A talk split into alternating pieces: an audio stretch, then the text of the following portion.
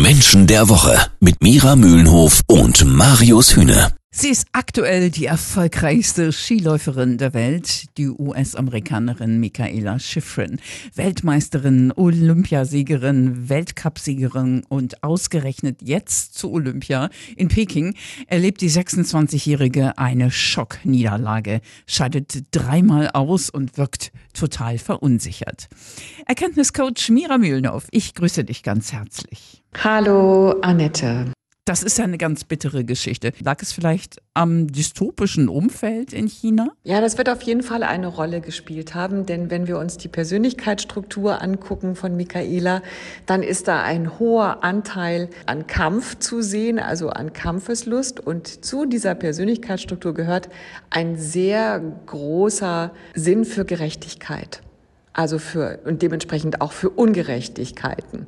Äh, und das ist bei Michaela sehr stark verankert und angelegt. Und wenn man mit dieser Persönlichkeitsstruktur in ein Umfeld kommt wie in China, wo ja die Ungerechtigkeit äh, sehr offensichtlich ist, in allen Lebensbereichen übrigens, dann macht das was mit der Psyche. Ja, mhm. auf jeden Fall. Als äh, Top-Favoritin so krass zu scheitern, liegt es vielleicht auch darin, dass Michaela Schifrin äh, nach dem Tod ihres Vaters auch andere Lebensziele hat, also andere Pläne, nicht mehr so erfolgreich äh, fokussiert ist auf den Sport? Da würde ich eher sagen, dass ähm, aus Sicht ihrer Persönlichkeitsstruktur der Tod des Vaters sie eher ein bisschen aus der Bahn geworfen hat, dass sie Halt verloren hat.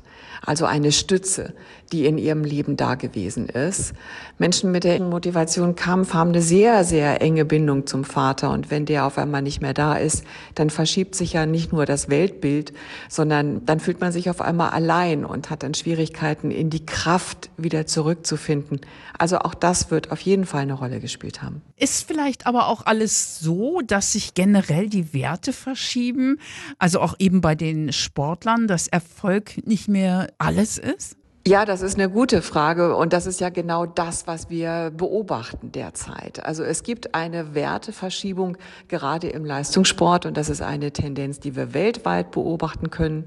Hm, da fällt uns die Turnerin ein, die auch ähm, ausgestiegen ist mit diesem Gedanken, es geht nicht mehr nur um den Erfolg. Ich kann auch ein glücklicher Mensch sein ohne Goldmedaille oder ohne den Weltmeistertitel. Interessant ist ja, dass viele Sportler in den Leistungssport gehen, weil sie einen hohen Anteil an Kampfbereitschaft haben.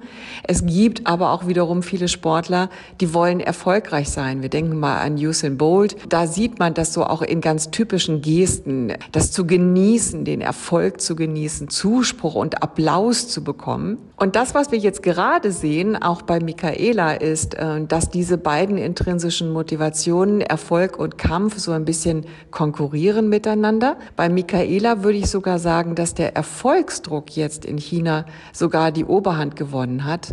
Und das wiederum führt dann aber fatalerweise zu den Patzern. Das heißt, immer wenn der Erfolgsdruck so zunimmt, also von der Weltöffentlichkeit, dann passieren die Fehler, weil man diesem Erfolgsdruck nicht mehr standhalten kann. Michaela Schifrin wurde auf den sozialen Medien nach ihrem Scheitern bei Olympia total fertig gemacht. Warum machen Menschen sowas? Wir stilisieren Menschen zu Helden hoch, weil die etwas können, was wir vielleicht nicht können. Jetzt scheitert dieser, dieser Held und das fühlt sich an, als würde dann also das eigene Weltbild auch gleich mit scheitern. So, also man will keine Helden scheitern sehen. Und um das zu kompensieren, dann wird man auch mit dem eigenen Scheitern in Kontakt gebracht und muss sich selber fragen, woher kenne ich das? Und um diesem Prozess auszuweichen, negiere ich das und mache dann äh, jemanden fertig, der gescheitert ist. Dann muss ich mich nicht mit meinem eigenen Scheitern auseinandersetzen. Vielen Dank, Erkenntniscoach Mira Mühlenhoff.